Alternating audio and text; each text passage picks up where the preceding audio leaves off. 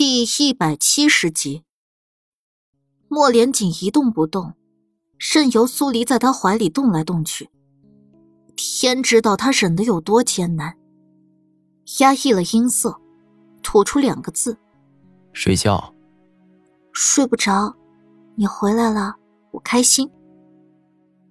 莫连锦默了默，终还是忍不住，一勾一扯，由着他压近了自己。如此，那我便问你一件事。你想问我什么？苏黎隐隐觉得，是跟伊尹门的门主有关。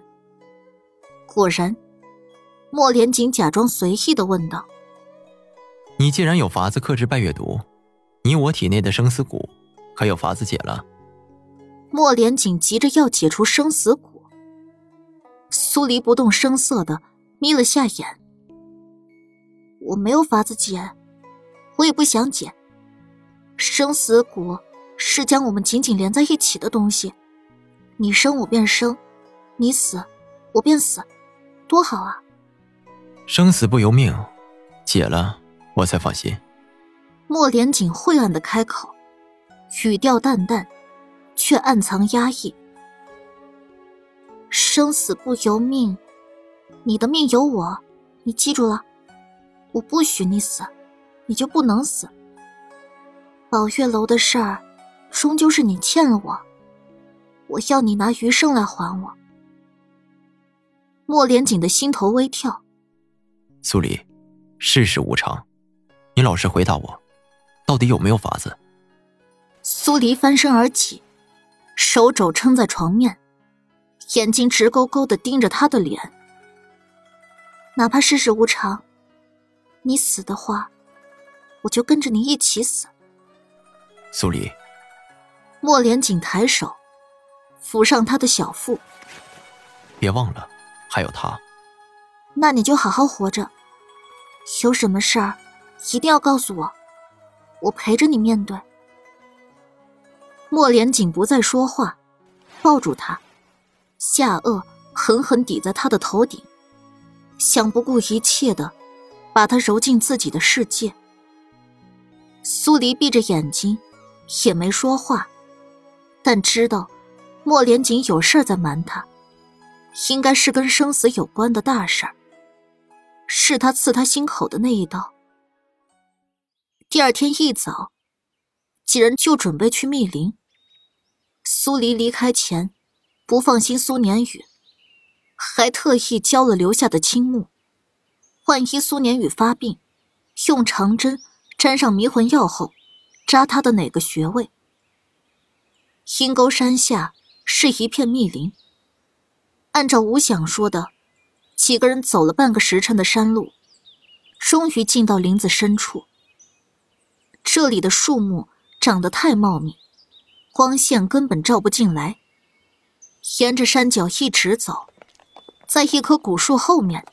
藏了个不易被人发现的洞口，里面是个水潭，水潭边上还有几只腹部自爆而死的野兽。这里应该就是我想说的地方了。苏黎看了眼几人，你们小心着些，水潭里应该有不少虫卵。好。苏黎戴上手套，去看了几只刚死不久的野兽。莫连锦，你知道这几只都是些什么兽吗？黑狼、舍利。苏黎了然点点头，看向水潭，突然想到一个问题：既然鬼虫一直存在这个密林里，这么长久以来，为什么没有大肆传开？莫连锦微微蹙眉。我也在想这个问题，但这方面我懂得不多。苏黎抿下唇，有点头疼。我们刚才一路走过来，除了这个水潭之外，其他地方并没有见到过自爆而死的野兽。虫卵会在体内控制着动物或人大量饮水，外面有不少水潭，这些动物为什么偏偏要来这个水潭？没人回答他的问题。他脑子一动。想起了在现代的时候看过的几篇报道。动物的直觉。嗯。莫连锦不解的看着他。何为动物的直觉？有这么一种说辞，动物对大自然有着天生的洞察力。当它们感染了这种虫卵后，会全部跑来这处水潭，说明虫卵在这里，抑制虫卵的东西也在这里。你看，莫连锦闻言，指向水潭，里面有活鱼。苏黎顺着莫连锦的指向看去，果然。水潭里面正游动着不少的鱼，模样有点丑，灰不溜秋的，个头有巴掌大小。当然，除了巴掌大小的鱼以外，还有成群的小鱼仔也在里面游动。苏黎忍不住勾住莫连锦的脖子，在他脸上亲了一下。啊，啊，是鱼，鱼可以杀死一只虫卵。神方术里面也有用鱼入药的方子。莫连锦被他的兴奋感染，唇角勾起一抹浅笑。还是先想办法将鱼补上来再说。王爷，属下来。长笛抽出腰间的长剑，找了个不算太深的地方，直直朝一尾肥鱼刺去。那鱼想跑，但动作不及长笛快。繁星用树枝。将鱼串了起来，长笛每刺上来一尾，他就穿一尾。只见潭水被血水染红，苏黎才示意他们停下来。几人没再耽搁，出了密林，赶回戏楼。五个太医正泡在一间房子里，长吁短叹。他们能想到的方子都用了，可没有一个方子是能管用的。苏黎连门都没敲，直接推门而入。太医，你们试着将这些鱼制成药剂。鱼？五个太医相互对视一眼。罗太医摸了摸下巴的胡子，想了一会儿，才点头道：“古法的确有用鱼入药的法子。好，那我们便试试。”苏黎几人退出去等。一个时辰后，太医们拿着刚做出来的药剂出来。做是做好了，只是不知道是不是能管用。苏黎接过瓷瓶，管不管用，去试试便知道了。说完，扭身进了放鬼虫的营帐。那五只鬼虫还活着。苏黎把药剂倒进其中一个玻璃瓶中，就在鬼虫。接触到药剂的瞬间，一阵青烟清了起来。眨眼的功夫，鬼虫就变成了脱水的虫干。苏黎看向莫连锦，眉心弯弯，手舞足蹈道：“莫连锦，管用了，我们做到了。”是，你做到了，你拯救了上万的百姓。莫连锦骄傲的勾着唇，揉揉他的头发。苏黎看向繁星，快，你去弄几只小白鼠过来，试试这东西有没有毒性。是。没一会儿，繁星把小白鼠带了过来，喂他喝下药剂后，又等了一个时辰。见他依然活蹦乱跳，苏黎提紧的一颗心才彻彻底底的放了下去。接下来的事情就好办了。一部分人去水潭内抓鱼，五个太医负责制成药剂。虽然那鱼的数量有限，而江州城的百姓上万，但在虫卵还没进化成成虫体时，只需要一点点药剂，就能把虫卵直接杀死在体内。所以，利用怪鱼制出来的药剂，勉强能让百姓全都服用。观察了三天，江州城内再没枉死一人。江州城的疫情总算是结束了。苏黎一直在想，为什么鬼虫会出现在那个水潭里？最后实在想不通，只能作罢，把药剂撒了一些进潭水里，消除后患。他没在江州城多留，确定一切恢复如常后，准备启程回京。离城那天，所有江州城的百姓都出来夹道相送。苏黎坐在马车上，朝外面挥着手。吴想跟周夫人没有坐囚车，被安排在一辆马车里，有专人看着。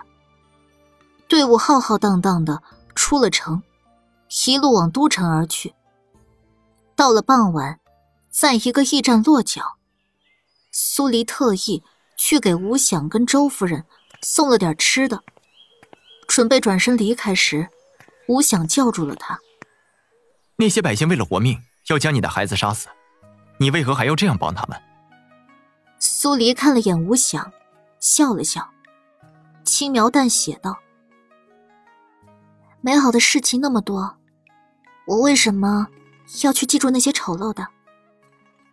说完，他没再看若有所思的吴想，转身离开。进了房间，莫莲锦在等他，何一上床蹭到他怀里，他的怀抱有温度，心却像是被什么东西隔着，冷冰冰的。装，使劲儿装。装的再好，也会有破功的那一天。他有的是时间跟他磨。一只手搭在他腰上，在上面摩挲着。莫连锦，我有件事儿得跟你说一下。嗯。刺伤你的那天，为了给你续命，我去求陈恩侯府给药。当时，木青哥拿药与我做了个约定。莫连锦眼神一敛，没说话，却撑起了上半边，直勾勾盯着苏黎。你别紧张。苏黎赶紧开口。也不知道是不是木青哥的脑子进了水，他那天拿药威胁我，在你回来后离开都城。你答应了？当然要答应，能救你命的药在他手里。就算他要我死，我也会答应。不许说“死”这个字。莫连锦捂住他的嘴。苏黎嘿嘿一笑，顺势抓住他的手。不死不死，我们都要好好的。莫连锦的眼底划过抹凝重，瞬间把手从他手里抽了出来。所以，你不入都城了？嗯，我准备去东山。在先锋军的营帐地住几天？住几天？这次我解决了疫情的事儿，南邻国肯定都传遍了。如果百姓们知道了我不能进都城的原因，有木青哥好受的。苏黎对这件事儿还是有把握的。如此，那我便与你一同在东山住几日。苏黎眼睛一亮，连忙点头。莫连锦。你真好，感动的把自己的小嘴往上一凑，就在要碰到他唇瓣的时候，被他抬手戳上额头，硬生生把他的脑袋往下压了几分。睡觉？睡不着。那也睡。你知不知道“春宵苦短”四个字啊？苏黎有点来气了，他主动的够明显了吧？莫连锦不哼声，闭上眼睛，端着。苏黎磨着后槽牙，本来想亮爪子来个霸王硬上弓，可还是算了。